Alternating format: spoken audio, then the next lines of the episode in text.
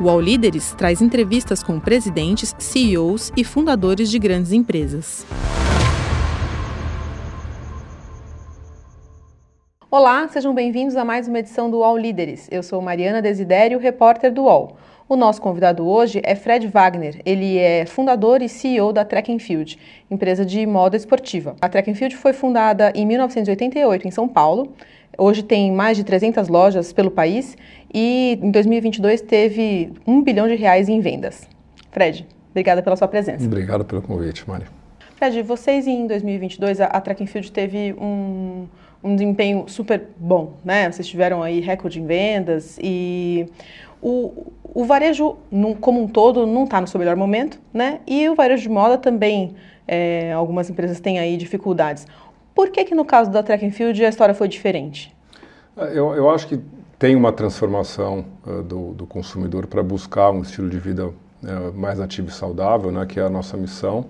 E nessa transformação, conforme ele se transforma, ele busca, né? Não só uh, o nosso produto né, de moda para uh, uh, dia a dia, fora as atividades esportivas que ele faz, mas também busca nossos eventos dentro da plataforma TEF Sports. Né? Então, eu acho que o mercado endereçável da Track and Field cresceu, né? a gente cresceu bastante ao longo da pandemia, se a gente pegar de 19 para cá, a gente praticamente dobrou a companhia em vendas, né? então teve um, um impacto grande.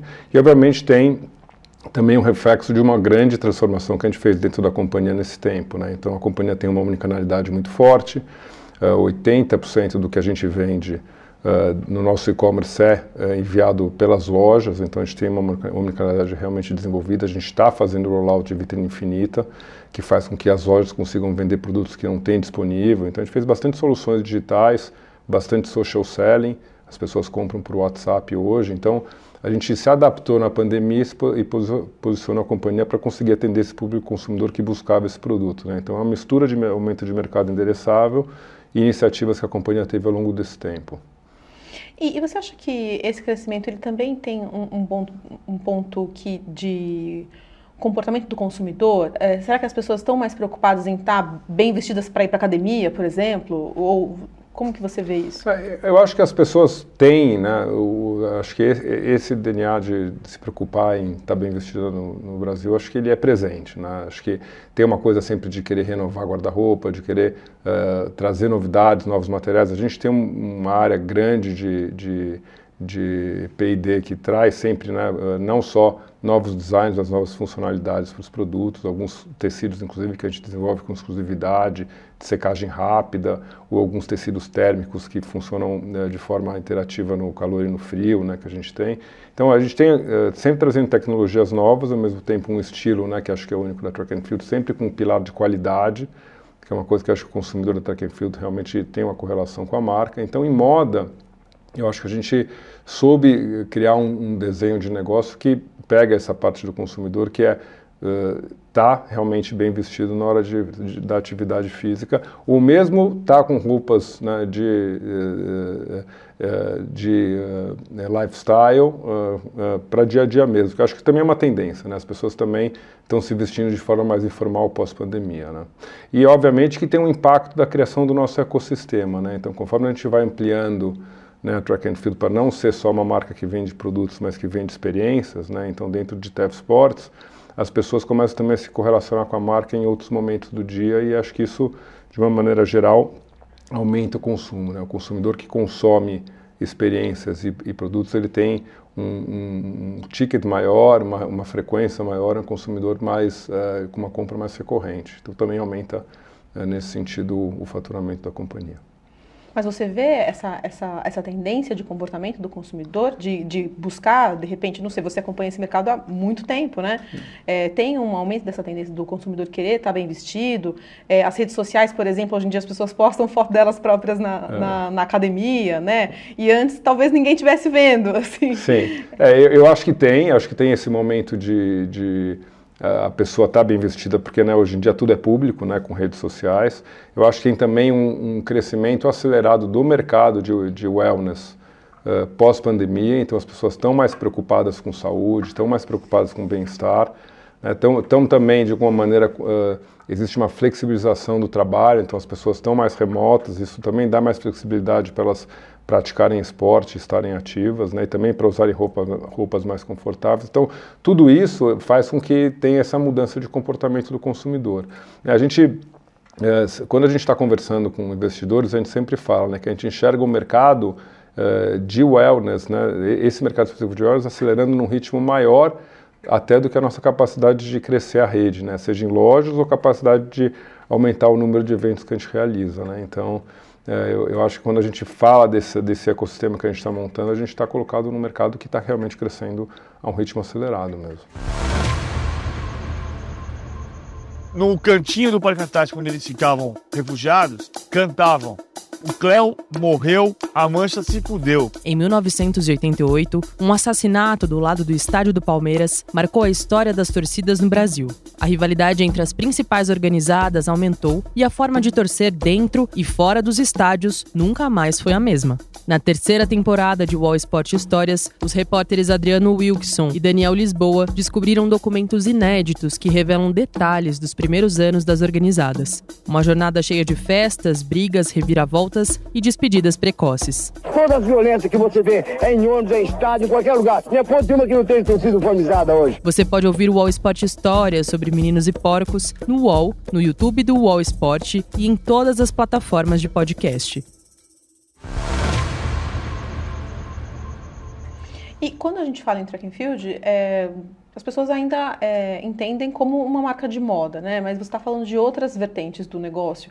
Queria pedir para você explicar um pouquinho qual que é a atuação da empresa hoje. Legal, é interessante você falar, porque track and field sempre vai ser uma marca de moda, né? Então, assim, a gente tem claro que na cabeça do consumidor, né, a gente precisa, cada marca tem que estar tá focado com aonde ele se relaciona com ela, né? Então, a gente não quer que track and field eh, esteja em outros lugares a não ser no ponto de vender moda, vender. A gente tem assim uma uma tradição de desenvolver produtos e vender isso dentro da cabeça do consumidor, né? um espaço, vamos falar assim. A gente tem a TEF Sports, né, que é a nossa plataforma de eventos. Né? A TEF Sports eh, é uma empresa que esse ano deve organizar mais de 2 mil eventos proprietários, né, entre online e offline. Talvez seja uma das maiores organizadoras de eventos esportivos de wellness eh, das Américas. Assim, a gente não tem o número para comparar, mas é difícil encontrar uma empresa que organize tantos eventos, né? E ela também é um marketplace uh, de eventos, né? Então, uh, a ATF Sports hoje, ela, uh, ela serve para treinadores publicarem seus eventos e, e oferecerem para o nosso público consumidor, né? O, a base de usuários da TF Sports já mais de 440 mil usuários, então é relevante, a gente pretende acelerar bastante o, crescimento dessa plataforma e ampliar ela para o TF Mall, que é o nosso marketplace de artigos esportivos, o TF Food, que é a parte que é o marketplace de uh, alimentação e suplementação, que hoje a gente tem os cafés nas lojas onde a gente pesquisa esse mercado para entender que tipo de produto que a gente deveria colocar nesse marketplace e mais para frente a gente vai entrar com o TF Health, que é a parte de saúde, né? Então a gente está criando uma health tech, health tech digital uh, onde a gente consegue se relacionar com o consumidor em todos esses momentos, né? seja no momento de praticar esporte, comprar moda, comprar artigos esportivos, comprar comida e suplementação e se relacionar com serviços de saúde. Né? Então a gente está, uh, cada um com sua marca para deixar claro para o consumidor aonde ele está se relacionando e que marca a gente está criando. A gente vai construir todas essas marcas ao longo do tempo. E o que, que vocês estão prevendo aí para os próximos meses em termos de é, lançamentos, investimentos? O que que qual que está aí no pipeline de vocês? Então é interessante. A gente está num processo grande de transformação da experiência do consumidor em varejo. Né? A gente é, há dois anos criou o conceito da Track and Field Experience Store né, no Guatemi. Foi a primeira loja Experience Store que a gente criou, onde a gente tem a loja de moda, Track and Field, o TFC, que é o que é o nosso Food and Market, né, nosso uh, café e mini mercado de produtos ligados à saúde. A gente tem o Concierge no Guatemi, que é uma área onde o consumidor se relaciona com as experiências da marca. E essa loja é uma loja que ela, ela tem uma experiência muito diferenciada para o consumidor, porque o consumidor também consegue se relacionar com o nosso ecossistema. Esse projeto foi tão bem no Guatemi que a gente uh, rapidamente uh, fez em, em Oscar Freire, no Genópolis. Na sequência, a gente fez em João Pessoa, uh, em Salvador, em Belo Horizonte. A gente está no processo de ampliar, estamos abrindo mais uma loja dessa agora aqui na Vila Nova, estamos uh, abrindo uh, uma loja dessa em Recife. Então a gente está crescendo nessa transformação da rede para deixar de ser uma loja puramente de modo esportivo e se transformar em uma loja que vende experiências e moda e alimentação. É um processo que acho que é, é foco principal da companhia, onde a gente tem investido bastante tempo e capital e a gente pretende continuar fazendo nos próximos anos. E é, a Track ela vende roupas para é, exercício físico, né, para atividade física, mas as peças, elas ainda elas são consideradas caras, assim, para uma boa parte da população. Por que, que, é tão caro? E tem uma, existe algum, algum movimento para buscar baratear isso, deixar isso mais acessível? Olha, Field não é cara. Né? Vou ter que, assim, é, se você comparar com produtos similares, né, com marcas internacionais, and Field tem um preço uh, até, assim, bastante razoável. Né? É um produto que tem uma tecnologia embedada cara, é, matérias-primas caras, para você fazer um produto de qualidade, né, você tem que investir capital. Né? Então, é, assim, a gente. É interessante que muitas vezes quando a gente fala com as pessoas, fala assim: o teu produto é muito bom, mas dura muito. Né? Então, assim, realmente se você pensar em durabilidade, né, o, o, tipo de produto que a gente vende e funcionalidade, é um produto que eu acho que tem um custo-benefício bastante razoável, mas é um produto que custa para se fazer, né, e é o que a gente sabe fazer, nosso DNA. Né, nosso DNA não é fazer produtos que duram duas, três usadas. Né, nosso DNA é fazer produtos que você fica com eles no longo. Então tem que fazer essa conta também quando você compra para entender, né, se você está comprando um produto mais barato, mas se daqui a dois, três meses você vai ter que comprar outro ou se você é atendido no longo prazo. Né? Então a gente busca qualidade e buscando qualidade tem um, um, um custo e logo um preço de venda uh, a se pagar. Né? Não é fast fashion? Então. Não é fast fashion, não é fast fashion com certeza não. Apesar que a gente tem uma, uma uh, mini coleção New In toda semana, né? De, de, então toda semana a gente faz o lançamento de uma nova coleção cápsula com tendências, etc. Mas todos os produtos são feitos para com qualidade para durar, né? Apesar de ter essa renovação de, de, de é, linha de produto. E você citou essa questão da tecnologia embarcada, né? O, o que, que, tem de mais tecnológico, tecnológico hoje nas peças da and Field? Todo dia, né, todo dia a gente é, tenta trazer para o produto novas tecnologias, né? Então a gente tem um tecido assinatura nosso que é o Thermodry, que é um tecido de secagem muito rápida, né? Então se você faz esporte hoje, se você quiser fazer experiência, você lava esse produto no chuveiro, pendura ele no no box, no dia seguinte de manhã ele está seco para você usar de novo, né? Então ele, é, ele, é realmente um tecido de secagem rápido e muito tem um atrito mínimo com o corpo que ajuda muito. A gente tem um outro produto interessante que chama Outlast, que é uma tecnologia da NASA que regula a temperatura do tecido de acordo com a temperatura do corpo, né? Então quando está quente o corpo ele resfria, quando está frio ele aquece. E a gente tem, enfim, N outros produtos, né? A gente tem o Power Cool, que é um produto que Uh, apesar de, de proteger, ele dá, tem uma respiração, né? A gente tem, enfim, vários produtos uh, específicos para cada tipo de atividade esportiva, né? Fora a parte também de, de recorte, né? Nossa linha toda de, de bike e ciclismo, a nossa linha de yoga, né? A gente tem uma coisa muito também de você uh, colocar, pensar na atividade física para desenhar o produto para aquela funcionalidade. Isso é uma coisa que a gente se preocupa bastante também. E o mercado da moda, ele é, é bastante relacionado com padrões de beleza e estereótipos, né? E ainda faltam no mercado produtos para diferentes tipos de corpos, por exemplo, modelos plus size, por exemplo. E entendo que esse, me parece, pelo menos, que não é muito o foco da Track and Field. Como que a empresa olha para isso? Então, vou até, vou até aproveitar para fazer uma propaganda aqui, né? A gente, sim, a gente tem uh, plus size e, e, o micro também, né, o extra small, né, é, principalmente nos produtos que a gente tem giro maior, né, isso é uma coisa que a gente já fez há uns dois, três anos e está tendo cada vez uma aderência maior, né, e uh, a gente, obviamente, faz uh, produto para qualquer consumidor, né, e a gente se preocupou também uh, em, em, criar essas, esses, uh, essas linhas de produto para o plus size. Né? A, a, marca é super inclusiva nesse sentido, né? e a gente, inclusive, faz campanha uh, baseado nisso para tentar mostrar que esse produto está disponível para o consumidor. Né? Então, sim, a gente tem plus size fazendo a propaganda e o extra small também. Né? E agora a gente está lançando também uma, uma, uma coisa que tinha uma lacuna no mercado, que é um produto entre o infantil e o adulto. Né? A gente está criando uma linha teen, uh, para um, um, público consumidor que também não, não se encontrava dentro do, do produto, que quando ia comprar o Kids ele tinha uma pegada ainda muito infantil e o adulto ficava muito grande também, então uh, criando essa linha para pegar esse, esse, nicho de mercado que era, era um, que não tinha uma disponibilidade no mercado. não é atendido. E, e, como que você vê que a responsabilidade das empresas de moda nessa questão da diversidade? É, enfim, porque entendo que interessante que vocês estão com essa iniciativa, né? É, mas é uma coisa, é algo ainda relativamente recente no mercado, né? Que vem crescendo cada vez mais, mas é, é, esse reforço de, de, de, padrões de beleza, ele ainda existe, né? Como que você vê a responsabilidade de, como, como representante de uma empresa de moda? A, a, a nossa empresa, a gente sempre fala isso internamente, né? ela, é, ela internamente ela é muito diversa, né? Ela tem uma diversidade grande interna na companhia.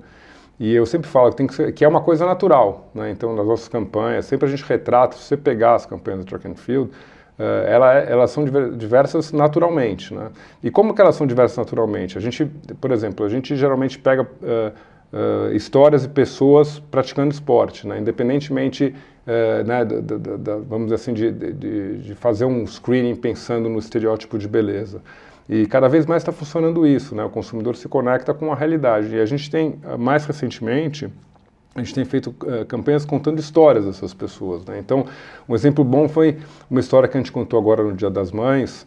Entre, a gente fez cinco histórias no Dia das Mães, mas uma delas foi muito interessante, que foi a história uh, de uma, uh, de uma, são, eram duas irmãs gêmeas e uma delas teve depressão pós-parto. Né? E daí ela começa a campanha falando que ela teve depressão pós-parto, que ela estava fechada num quarto e, e, e, que daí ela descobriu que a irmã era corredora e a irmã puxou ela para se transformar e conta toda a história de transformação. Então a gente vem tentando trazer essas histórias né, de, atletas, de pessoas reais para mostrar que a realidade do, do, mundo, né? E não tentando criar um estereótipo visual que é o que aconteceu com a, com a indústria de moda durante muito tempo, né? A gente sempre viu isso. Então, a nossa, a nossa forma de fazer isso é fazer de forma natural, contando histórias reais, e acho que está funcionando bem. E como que é isso em relação a, aos funcionários, assim, às pessoas que, a, que atendem o, o, público na loja, por exemplo? É, a pessoa precisa ter, atender a um determinado tipo de padrão para poder trabalhar nessas lojas. A gente é, é um caso que não é brasileiro, né? Mas tem aí a memória, por exemplo, da Abercrombie, né? Que é. tinha essa, essa coisa, assim. Como que vocês lidam com isso? Não, a gente, o contrário, né? Enfim, a gente tem uma rede de franquias grande, né? E a gente sempre fala que o né, mais diverso, mais, mais aberto que a gente pode ter para trazer pessoas. A Track and Field é uma grande empregadora de primeiro emprego, né? Na Track... Uh, a gente, uh, geralmente, né, principalmente o público de vendas, de vendedores, geralmente as pessoas vêm como primeiro emprego, como para ter uma experiência, né, então a gente tem até um giro muito grande de funcionários no varejo e a gente tenta treinar, dar os valores da marca, os valores de uh, como que a pessoa deve olhar para o mercado de wellness, treinar, né, até para a parte de venda, que tem muitas técnicas de venda que a gente faz, mas não tem nenhum, nenhum padrão específico não, é uma coisa aberta assim, né? E nem nós, nem todos os franqueados, né? Você para pensar das 340 lojas que a gente tem, 40 são próprias, 300 são franquias, né? Então, a gente treina a nossa equipe de, de franquias também para isso. E, e, o que, que vocês buscam é, in, no profissional? O que, que a pessoa precisa ter para trabalhar na, na Track and Field? Olha, eu, eu, a gente... É, sempre olha né, para o pro profissional, são duas coisas que a gente busca, né, assim, é transparência e comprometimento. Né? Eu acho que assim, a gente sempre busca pessoas que realmente são transparentes no sentido de falar o que pensam e são comprometidas com a marca né, e com o negócio. Né? E, e é uma coisa que a gente eh, vem implementando lá e, e tem funcionado muito bem, né? quer dizer, e, acho que são valores universais, né? Se comprometerem né, com, com o trabalho, né? Ter uma coisa de seriedade e, e ter uma transparência quando as coisas estão certas e erradas, porque é natural, né? As coisas darem certas e erradas, mas é importante ter um nível de transparência. Então, acho que são os dois valores que a gente olha, assim. E vocês têm expectativa de, de abertura de vagas é, no futuro aí? Ah, a gente é... sempre tem, né? Porque a gente, a gente tem um giro grande de varejo, mas a gente tem também, com o crescimento da plataforma, né? Pensando assim, é, a, a plataforma uh, TEF Sports, né? A gente deve crescer muito, né? A parte de organização de evento, né? E isso é uma coisa que também acho que vai abrir muita possibilidade pelo Brasil inteiro, porque a gente, a gente já organiza eventos através dos nossos franqueados no Brasil inteiro, né? E a gente deve ampliar isso. A gente tem o, o Track and Field Run Series, que é o maior circuito de corrida da América Latina, que acontece em, em todas as grandes capitais do Brasil. A gente tem o TF Open de beach tênis, é, que a gente eh, faz 35 etapas e faz uma final em Recife. Então, to, todas essas, a gente tem também um, uma, uma grande força de emprego indireto, né, que a gente uh, através dos nossos franqueados, através das organizadoras de evento local, a gente tem bastante vaga sempre abrindo, né? E sempre com essa pegada de tornar as pessoas mais conectadas com o estilo de vida ativo e saudável, que é o que a gente faz. E a produção de vocês é, é no Brasil? 80% no Brasil, uhum. é, 15%, 20%, é, uns 10% a gente traz acessórios de fora e mais 10% a gente traz alguns produtos que não tem no Brasil. Então, Pima Cotton, a gente traz o peru, algumas coisas uh, específicas, mas de modo geral, predominantemente brasileiro. E a, o, o setor têxtil, ele infelizmente ainda eventualmente a gente acontece de, de, surgirem casos de trabalho análogo à escravidão nesse setor, né? É, como que vocês fazem para garantir que isso não aconteça na, na cadeia da track and A gente tem uma estrutura de supervisão de facções igual à estrutura que a gente tem de loja. Né? Então a gente tem uma estrutura muito forte de, de fiscalização das nossas facções, né, onde a gente faz, tem padrões, né, tem uma auditoria para olhar isso. E a gente faz regularmente visitas e vê, não só, né, obviamente, na né, escravidão é o limite disso, e óbvio que, né, mas condições de trabalho, alimentação. Então a gente olha para tudo isso dentro da nossa estrutura de supervisão para olhar de forma uh, uh, rígida como a gente olha para né, quando um franqueado opera uma loja nossa. Né? Então a gente tem uma estrutura dupla de, de supervisão, supervisão de facções e supervisão de lojas. Ah, mas a produção ela é no Brasil, mas ela não é, é, é terceirizada. É, tem parte terceirizada e tem a parte própria. Recentemente a gente investiu numa unidade fabril para determinados tipos de produtos que a gente tem um, um, volume muito grande, principalmente por conta da questão dos eventos. Né? Então a gente vem hoje fabricando até daí uma, uma, uma unidade verticalizada, que a gente faz de, vem do fio até o produto pronto, porque é um, são produtos que a gente usa muito para marketing, né? principalmente em eventos, então a gente tem que ter um custo competitivo. E, mas a maior parte é terceirizada ou a maior parte é... é acho que a gente pode dividir talvez em três partes. Né? A gente uhum. tem facções de médio porte, facções de grande porte e, e indústria própria. Né? Uhum. E a gente faz bastante fiscalização de supervisão nessas facções e na indústria própria, enfim, é própria, dentro tem mais controle. Né? E, você falou sobre a, o, a, organização de eventos, né? Como ela está sendo cada vez mais importante para o negócio da Track and Field. Como que você vê o incentivo ao esporte no país? É, como ampliar esse incentivo ao esporte? O que, que falta para o esporte brasileiro é, é, ser mais desenvolvido? Então, é interessante o que você está falando, né? Eu acho que tem uma parte de educação mesmo, de promover, né? Então, a gente, por exemplo, a Continue em Movimento, durante a pandemia, a gente Uh, a gente, tinha uma empresa de evento, a gente organizava eventos presenciais e, de repente, no dia seguinte, a gente estava no meio da pandemia, a gente não podia mais organizar eventos. E a gente, na época, criou esse programa que chama Continue Movimento, que a gente transformou todas as, as nossas aulas em online e disponibilizou gratuitamente, até hoje são gratuitas, é, para as pessoas praticarem em casa. Durante a pandemia, 175 mil pessoas fizeram nossas aulas gratuitas, se mantiveram ativas em casa. E a gente percebeu que era importante gente dar essa plataforma gratuita para as pessoas aprenderem. A pessoa com um celular, ela pode fazer uh, atividades. São várias atividades, não só atividades como yoga e, e exercícios pilates, etc., mas também coisas de conteúdo, como meditação, né, coisas ligadas à saúde mental. Né? Então a gente tem todo um trabalho que a gente faz essa plataforma Continua em Movimento. Acho que isso está dentro da missão da companhia também, de dar uma parte disso de forma gratuita para as pessoas uh, uh, se manterem ativas. Né? Então, por isso que a gente decidiu manter isso e está funcionando muito bem. Né? Agora a gente vem uh, trabalhando em promover essa plataforma para toda vez que a pessoa está em casa e tem um tempo, né, ela poder de alguma maneira praticar. Né? Então, eu acho que as empresas têm que se comprometer também a, a, a, divulgar a importância que é você fazer atividade física né, para teu para tua saúde mental, para tua saúde física, né? E a gente está dentro da nossa missão, a gente vem fazendo isso através dessa, dessa plataforma. E, e qual que é a avaliação que você faz do governo Lula até aqui? É, é, é engraçado, a gente não, não, a gente não fala muito de política lá dentro, entendeu? A gente faz o nosso papel como empresa, né? Então eu acho difícil né, a gente falar especificamente de um governo, né?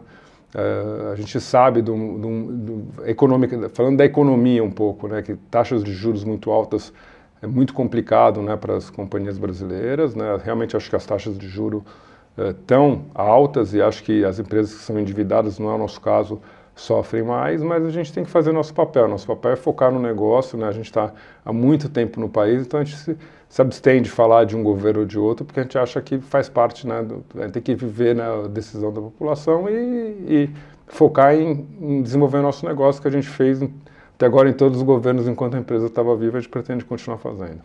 Falando sobre juros, é, a taxa de juros alta, da forma como ela está, ela vocês mudaram planos por conta dessa taxa de juros? Atrapalha o negócio de vocês? Qual que é a consequência? A gente não tem um impacto muito grande de taxa de juros no nosso negócio. Primeiro, porque o perfil do nosso público consumidor ele é menos sensível à taxa de juros, ele é menos endividado. E a companhia também não é uma companhia endividada. Né? Se a gente fosse uma companhia que tivesse, ao longo né, do momento que a taxa de juros estava super baixa, se endividado, eu, provavelmente hoje a gente estaria mais com, com, um problema maior de entender como que a gente ia fazer a administração dessa dívida. Mas a gente sempre teve essa cautela, porque a gente conhece muito bem o, o país, né? a gente, enfim, a gente passou até pelo plano Collor, né? então a gente sabe eh, como que o, a, as políticas econômicas flutuam no país. É, então ele sempre foi muito conservador né, nesse sentido. E acho que faz sentido ser conservador no Brasil. Né? A gente tem essas variações, essas mudanças de forma muito brusca e a gente é conservador. E, economicamente a gente sempre é, é conservador para preservar a companhia e nossos acionistas. Então é o que a gente vem fazendo. Você falou que a, a produção de vocês é praticamente é, a maior parte no Brasil, né? É, como que você está é, enxergando as discussões que estão acontecendo é, em relação à reforma tributária, que, enfim, in, é, impacta na produção de diversos setores no Brasil? É, engraçado, assim, eu, é, tem um, um, dizer que fala é, que você tem, pode ter certeza que um dia você vai morrer que os impostos vão subir, né? Um, então, assim, eu, eu é, em relação a essa discussão, a gente, na verdade, nem para, gasta muito tempo pensando na reforma tributária, né? Como a gente sabe que essas coisas no Brasil mudam muito ao longo do, da discussão, né? A gente prefere esperar para ver o que vai ser publicado, o que vai vir de forma real, né, e acho que no fundo, né, as empresas, né, que a nossa empresa, por exemplo, não tem nenhum incentivo fiscal para perder, a gente não trabalha com incentivo e tal. Então, em, em, última instância, quando a reforma tributária sair, a gente vê as regras tributárias, a gente vai simplesmente aplicar ela para o nosso negócio. E se tiver algum impacto de aumento de impostos, vai refletir em preço de venda. Né? Então, no fundo, acho que todas as empresas deveriam pensar assim. assim tem, obviamente que as empresas te, deveriam é, tentar fazer com que os impostos fossem mais uh, justos para conseguir ter um preço mais competitivo, para dar mais acesso ao consumidor, mas, em última instância, se vem uma reforma tributária que aumenta imposto, isso, no, no final das contas, impacta no preço de venda. Né? Que você, você coloca essa nova regra e refaz os cálculos para ver qual é o preço de venda que você tem que fazer. Como vale para todo mundo, é menos preocupante, porque todas as empresas do setor vão ter que, de alguma maneira, repassar isso para o consumidor. Né? Então, a gente não olha o processo, a gente quer ver o que a ser publicado e, quando for publicado, a gente vai analisar qual é o impacto real de preço de venda e, e, e aplicar isso ao, ao, ao, preço. Então, falando do modelo do, do, que existe hoje, então, né, que é a, a da realidade que já está posta, né, como que o modelo atual é, impacta nos negócios de vocês? Você mesmo citou que vocês não têm incentivo fiscal, mas muitas empresas têm, né? É, como que, como que o modelo, como ele se organiza hoje, é, impacta o negócio de vocês? Não, eu, eu particularmente, assim, eu acho que de novo, as regras das empresas deveriam ser todas iguais. Né? Então, eu acho que se tem uma regra tributária, não é justo que um setor ou outro setor tenha uma, um tratamento diferenciado e os setores, outros setores paguem mais. No meu caso, como a gente não tem incentivo, a gente acaba pagando mais. Né? Mas uh, eu acho que uma reforma tributária é bem-vinda, que equalize isso e que faça um imposto mais simples, porque não é só uma questão de, de, carga tributária, é uma questão da complexidade que são as regras tributárias no Brasil. Né? Quando você é, tra é, transita mercadoria entre um estado e outro, substituição tributária, tem tantas regras, mesmo no varejo, cada estado tem uma regra de POS. Então, se a gente tivesse um, uma estrutura tributária mais simples, eu acho que ia é, aliviar um pouco esse trabalho todo que as empresas têm uh, em matéria de cálculo, de cálculo tributário. Então, eu acho que é bem-vindo uma reforma tributária que simplifique o sistema e que equalize todas as empresas dentro da mesma regra. Né? Deveria ser assim, né? E acho que o caminho que está indo é para esse lado de alguma maneira. Então, eu, eu sou a favor, assim, de, de equalizar e simplificar, eu sou super a favor. Você acha que é, se, se, o caminho for esse mesmo, né, de equalizar e simplificar, é, é possível a gente ter expectativa de, por exemplo, no, no caso de, do das roupas, né, do setor de moda, que, como você disse, a sua empresa não tem é, incentivo fiscal. É, podemos esperar, de repente, um barateamento desses produtos? Porque você disse que os produtos de vocês, especificamente, não são caros, né? Mas é, a, a, percepção das pessoas é de que comprar roupa no Brasil é uma coisa cara. Você eu, acha que existe essa perspectiva? Então, eu, eu, vai depender da alíquota que for definida, né? Vai ter que se olhar a alíquota que for definida é, para ver. No nosso caso, assim, eu não acho que a nossa alíquota vai baixar, eu acho que ela vai subir um pouco. É, eu acho que, na verdade, vai ter um, um impacto maior de aumento do preço de venda de empresas que usam benefício fiscal. Essas empresas vão ser mais impactadas e vão ter que repassar mais o preço de venda. Né? Então, acho que é capaz a gente ver um aumento de preço de empresas que utilizam mais benefício fiscal contra empresas que não usam, que devem manter preço ou manter, manter política.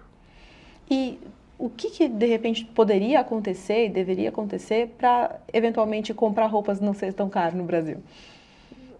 É, é difícil pensar, né? É interessante, né? se você parar para pensar, né? A gente tem uma perspectiva de que comprar roupa é caro no Brasil, é, mas se a gente compara com preços internacionais, por exemplo, eu vejo no meu mercado, a gente tem um preço relativo bem baixo, né? Parando para pensar que, que, que uh, o tipo de insumo né, de, de, tecidos tem preços internacionais. Né? O algodão, a poliamida, o poliéster, todos, todos são produtos que têm um, né, um, um, preço de venda internacional. Né? Então, para pensar nesse sentido, eu acho que se comparar um produto aqui contra fora, eu acho muito por conta do, da recente desvalorização cambial, o Brasil não tem um preço relativo de produtos comparado com o exterior alto. Agora, se pensar em relação ao poder aquisitivo local, sim, né? Pesa no, no, no, bolso do consumidor comprar. Né? Então, é um dilema que sempre teve no Brasil. Né? Acho que no, o dilema aqui não é uh, baratear as roupas, mas sim aumentar o poder aquisitivo da população. Acho que isso seria muito bom. Desenvolvimento econômico, né? as pessoas uh, terem uh, salários maiores, tal. acho que esse é o caminho para a gente, as pessoas terem mais renda e poderem gastar em moda. Acho que não é baratear a moda, acho que é aumentar a renda. Né? Acho que seria bom. Acho, desenvolvimento econômico sempre é bom. Né? Tá certo, Fred. Essas eram as minhas perguntas. Agradeço pela presença. Super obrigado, Mário. Obrigado por receber a gente aqui.